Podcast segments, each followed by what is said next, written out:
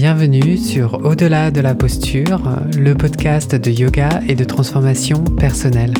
Je suis Jean Itier, enseignant de yoga et coach de vie et je vous propose toutes les deux semaines des outils concrets pour approfondir votre connaissance de votre monde intérieur et ainsi gagner en confiance, surmonter vos peurs et vivre la vie qui vous ressemble vraiment. Dans cet épisode, je souhaite approfondir avec vous le sujet de l'amour inconditionnel. Sujet dont je vous ai parlé euh, dans l'épisode 29 de ce podcast et dans lequel je vous ai présenté quatre types d'amour qui sont les suivants. L'amour romantique, l'amour comme émotion et comme besoin, l'amour conditionnel et l'amour inconditionnel. Aujourd'hui, j'aimerais vous présenter différents degrés d'amour, ou plutôt différentes façons d'aimer, afin que vous puissiez les distinguer et comprendre en quoi ne pas les reconnaître peut représenter un obstacle dans vos relations car je pense qu'ils peuvent prêter à confusion et vous donner l'illusion de savoir euh, ce qu'est aimer et être aimé, alors qu'en réalité, nous aimons à des degrés tout à fait différents en fonction des circonstances et de la personne. Le contexte indien et la philosophie du yoga peuvent nous éclairer à ce sujet car ils nous proposent six degrés, ou si vous préférez six façons d'aimer, qui sont très différentes et qu'ils appellent Kama, Shringara, Maitri, Karuna, Bhakti et Atma Prema. Alors, la première façon d'aimer, c'est Kama, et c'est un attrait pour les plaisirs sensoriels. Et vous vous souviendrez sans doute du mot Kama euh, que l'on retrouve dans les Kama Sutras. La deuxième façon d'aimer, c'est Shringara, et c'est un amour romantique, et c'est aussi une, une attirance pour ce qui est esthétique, pour ce qui est beau. Et je pense personnellement que c'est ce, mélange entre ce désir sensoriel qu'on appelle kama et ce concept de l'amour romantique qu'on appelle shringara qui nous pose le plus grand problème dans nos relations. Lorsque l'on rencontre une personne, on ressent une attirance sexuelle, un amour passionnel, et cela donne l'illusion que nous allons pouvoir faire perdurer ces sentiments. Rappelez-vous des contes de fées avec leur Et ils vécurent heureux et eurent beaucoup d'enfants, qui nous font croire que nous allons pouvoir avoir une relation dans laquelle un amour passionnel euh, peut perdurer. On s'accroche à tout prix à cette idée, et puis quand la réalité nous rattrape, on est déçu, ou pire, on pense que quelque chose cloche dans notre relation, car cet amour passionnel des premiers temps n'est plus présent dans la relation. Donc ça, c'était les deux premières façons d'aimer, Kama et Shringara. La troisième façon d'aimer, c'est Maitri, et c'est la compassion. C'est notre capacité à aimer l'autre à travers notre désir de le comprendre dans le but de l'aider. C'est savoir être présent, être attentif, être à l'écoute de l'autre, comprendre ses besoins et se demander si on peut l'aider à les satisfaire c'est reconnaître que l'autre est assujetti au même processus psychologique que nous et que son comportement s'explique simplement à travers ces derniers. Si la personne avec qui nous sommes manque de conscience à elle-même, nous pouvons l'aider à donner du sens à ce qu'elle ressent. Maitri, c'est le genre de compassion qui permet à chaque personne dans un couple de grandir individuellement et de se soutenir. La quatrième façon d'aimer, c'est Karuna, et c'est un amour bienveillant. C'est notre capacité à être gentil et attentionné envers l'autre, même s'il ne se comporte pas comme on le souhaiterait. C'est accepter que l'autre est libre de penser et d'agir comme il le veut. C'est savoir poser un regard de non-jugement sur l'autre et de ne pas faire de suppositions à son sujet. Bien que le plaisir sensoriel et l'amour romantique soient essentiels pour former ce premier lien d'amour, c'est grâce à Maitri, la compassion, et à Karuna, qui est l'amour bienveillant, que nous pouvons nous assurer de la longévité de notre relation, quelle qu'elle soit. La cinquième façon d'aimer, c'est Bhakti. Euh, c'est une dévotion envers la vie, envers le tout, envers l'univers, euh, ou la conscience universelle, et ça nous permet d'accéder à l'amour inconditionnel. C'est euh, cet amour inconditionnel qu'une mère a pour son enfant et qui ne dépend pas du tout de son comportement. C'est-à-dire que ça ne dépend pas de ce qu'il fait, de ce qu'il ne fait pas, de ce qu'il dit ou de ce qu'il ne dit pas. Et il n'y a pas de condition dans cet amour, donc il n'y a pas de je t'aime seulement quand, ou je t'aime seulement si, ou je t'aime mais. Donc si vous voulez en savoir un petit peu plus sur euh, l'amour euh, conditionnel, euh, je vous invite à écouter l'épisode 29 intitulé L'amour. La sixième façon d'aimer, c'est Atma Prema, et c'est le résultat de la pratique du Bhakti Yoga, et c'est l'amour de l'essence de la vie qui nous traverse. C'est un amour sans raison, un amour sans objet, comme le dit si bien Ramdas. C'est complètement différent de l'amour comme émotion et comme besoin, car il nous amène euh, inévitablement euh, vers euh, une sorte d'amour conditionnel.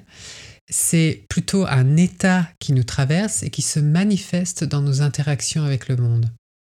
Et aimer de cette façon, c'est baigner dans l'amour, baigner dans la joie et la béatitude de la part de divin qui est en nous, tout en étant connecté à celle de l'autre. Je suis certain que ce genre de description de l'amour vous donne euh, vraiment envie et que vous pensez probablement que ça paraît plus facile à dire qu'à faire.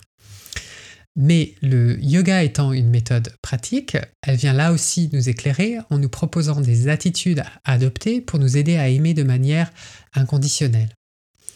Il y en a quatre, et deux d'entre elles font déjà partie des six façons d'aimer que je viens de vous présenter. Donc on les retrouve dans les Yoga Sutras de Patanjali sous le nom de Maitri, qui est la compassion, Karuna, qui est la bienveillance, et puis Medita, qui est la joie, et Upekshanam, qui est l'équanimité et qui est une attitude de détachement et de sérénité. Dans le Sutra 33 du chapitre 1 euh, des Yoga Sutras de Patanjali, euh, on nous dit la chose suivante. La sérénité psychique provient de l'attitude mentale de bienveillance face au bonheur d'autrui, de compassion active devant son malheur, de joie face à sa vertu et d'équanimité vis-à-vis de son erreur. Patanjali nous encourage donc à être heureux pour et avec les autres, de célébrer leur succès de ne pas tomber dans le piège d'une envie malveillante où on se sentirait inférieur et où on finirait par dénigrer l'autre pour se persuader qu'on est tout aussi bien, voire mieux. Et on va soutenir l'autre dans ses projets, lui souhaiter de réussir, euh, se réjouir de sa vertu, plutôt que de se réjouir de ses échecs. Et puis finalement, on va se soucier de la souffrance de l'autre en cultivant une attitude de compassion et de détachement et de non-jugement face à ses erreurs. Ces quatre attitudes nous permettent de cultiver le genre d'amour et d'acceptation auquel nous aspirons tous et toutes. Le problème, cependant, c'est que nous exigeons des autres qu'ils soient capables de nous donner un amour abondant et sans condition, alors que nous avons du mal à nous accepter tels que nous sommes vraiment. Et même si, par le plus grand des hasards, nous trouvons cette perle rare qui est capable de nous aimer de manière inconditionnelle, nous sommes incapables non seulement de recevoir cet amour, mais aussi de lui donner, car nous ne savons pas vraiment à quoi ça ressemble pour soi. C'est pourquoi, à mon avis, si vous voulez avoir plus d'amour dans votre vie, la première chose à faire est de commencer par soi, en pratiquant les quatre attitudes de Patanjali. Et vous pouvez faire ça de manière très simple en faisant une méditation euh, inspirée de la méditation bouddhiste Metta. Donc, euh, la prochaine fois que vous méditerez, je vous invite à vous installer euh, tranquillement dans un lieu calme, à l'abri de toute distraction, et de fermer les yeux. Puis, d'imaginer que vous êtes installé dans un lieu ressource, un lieu où vous êtes en sécurité, vous vous sentez bien et vous êtes seul au monde. Donc cela peut être une, île déserte, une plage, un endroit à la montagne ou même un lieu à l'intérieur, un lieu rassurant et cocooning. Et une fois que vous êtes bien installé et que vous êtes seul au monde, posez-vous les questions suivantes. En quoi est-il important d'être une femme ou un homme. En quoi est-il important d'être mince ou gros? En quoi est-il important d'être intelligent ou bête? Puis, maintenant que vous êtes libéré de tout jugement, vous pouvez répéter mentalement la phrase suivante avec une attitude de compassion, de bienveillance, de joie et de détachement serein. Je m'aime et je m'accepte tel que je suis. Je m'aime et je m'accepte tel que je suis. Puis, après quelques répétitions, vous pouvez ressentir comme ça fait du bien de se donner ce genre d'amour à soi-même.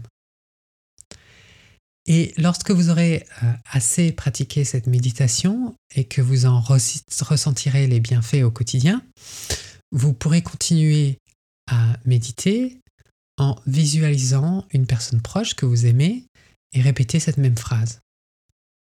Et plutôt que de dire je m'aime et je m'accepte tel que je suis, vous pourrez lui dire je t'aime et je t'accepte tel que tu es. Et finalement, vous pourrez faire la même chose avec la vie en général. Je vous souhaite d'avoir une vie pleine d'amour et de joie, et je vous remercie pour votre écoute, et je vous dis à dans deux semaines.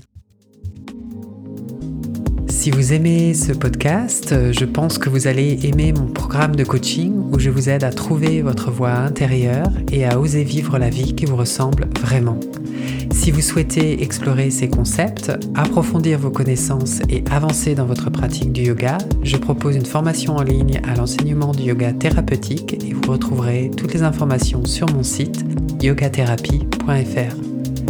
Pour ne manquer aucun épisode, abonnez-vous à la plateforme de votre choix, n'hésitez pas à laisser un avis et à le partager.